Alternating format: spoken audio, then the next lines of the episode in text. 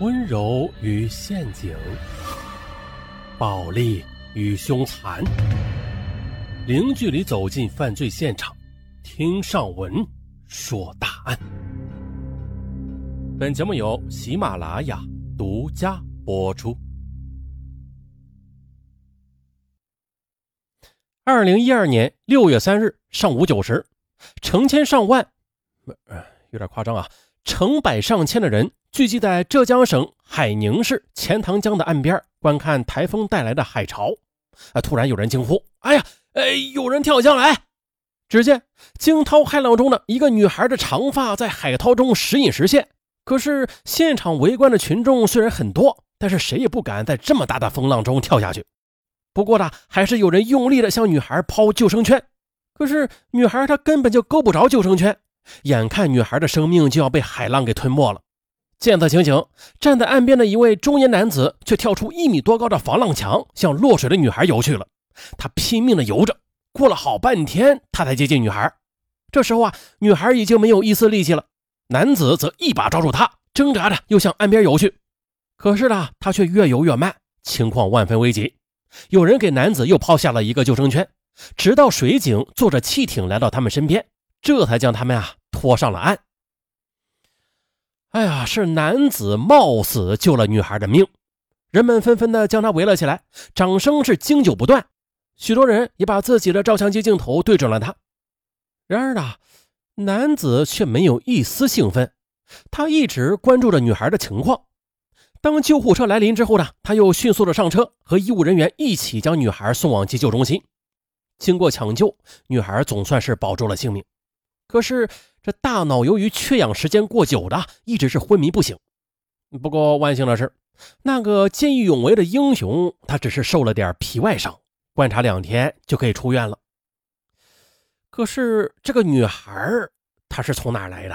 没有人认识。这医疗费用又如何维持啊？这时呢，救人英雄又拿出了自己的两千元钱，给你医生，先救命要紧。哎呀！这朴实的话语感动了所有人，同时在他的一举感召之下呀，市民们纷纷的为落水女孩捐款。从落水女孩遗落在岸边的身份证上得知了，她叫韩娜，二十四岁，在杭州市某纺织厂公司担任秘书一职。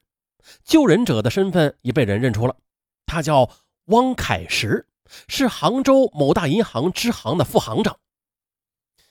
那听说女儿是被一位素不相识的行长救了时，众目睽睽之下，韩娜的父母韩田和马月芳给汪凯石跪下了，而汪凯石呢，则是连忙的扶起他们，并且跟他们说呀：“如果你们有什么困难，我可以帮你们解决。”夫妻俩听闻，哎呀，感动坏了，拉着汪凯石的手，久久不愿意松开。在场的媒体、摄影记者呢，则拍下了这感人的一幕。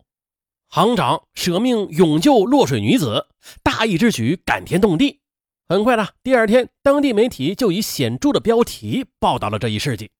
事发时呢，岸边有人抢拍了当时的录像，录像也在当地的电视台新闻节目中播出。刹那间呢，感动了所有的市民。汪凯石也成了人们眼中的英雄。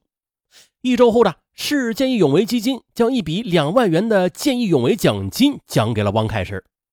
而他又毫不犹豫地把这笔钱捐给了韩娜。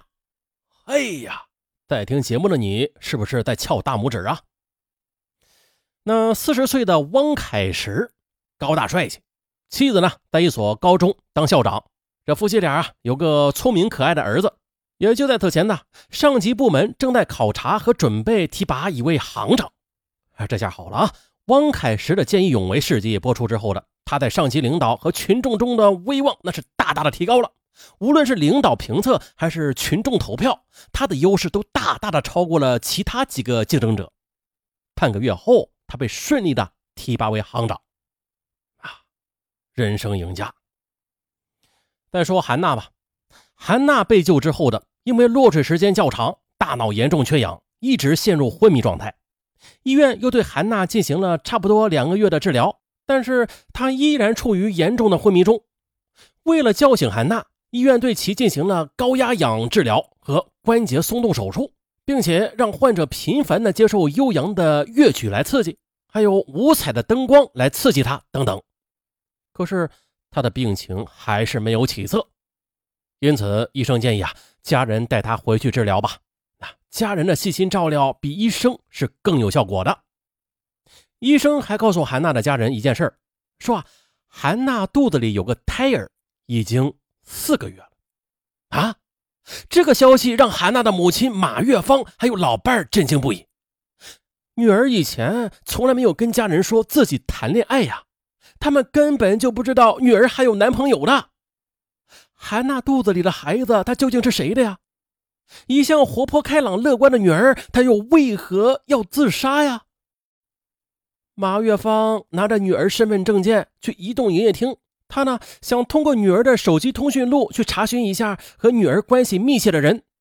他发现了通话记录上一个幺三九开头的号码记录特别的多。几乎啊，每天都有电话和短信。他立刻的给这个号码打电话，哎，可是手机却提示停机了。万不得已，他将这一切都报告给医院附近的派出所，请派出所协助查找，依然没有结果。民警跟他说，经过查找，这张卡属于神州行卡，不需要身份证就可以开通。刚刚找到的线索就这么中断了。马月芳又来到了女儿的租住地，那是一处单独的一室一厅，那里有女儿的全部家当。可是啊，他搜索了半天也没有发现什么有价值的线索。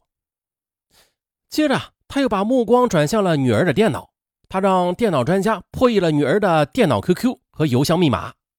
韩娜的 QQ 聊天记录上并没有可疑人，但是啊，他的邮箱里却有一个叫阿凯的男子发来的邮件。从邮件的内容可以断定了，这两人认识的时间长达三年，而且啊，他们是情人关系，并且阿凯还是个有老婆孩子的人。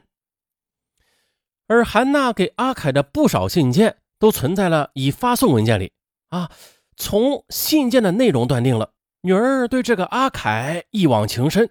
可是，在最近的一封信里啊，女儿却满是怨言。他说呀，我已经为你堕胎两次了，你不要用房子来哄我。我一个堂堂的重点大学的高材生，不是可以用点小恩小惠就可以哄骗的二奶。你如果不是承诺给我一个家，我绝对不会用我的青春来赌这段情的。当一次次期望遭遇无情的打击，我的心已冷。这次是我最后一次的抗争。从时间上看，阿凯对女儿的来信不多。大多啊是要女儿耐心的等待他处理好家庭矛盾的推脱和哄劝。马月芳最后得出了结论：原来女儿是做了别人的小三啊，而对方不肯离婚，他呢就是为情所困，才选择自杀的。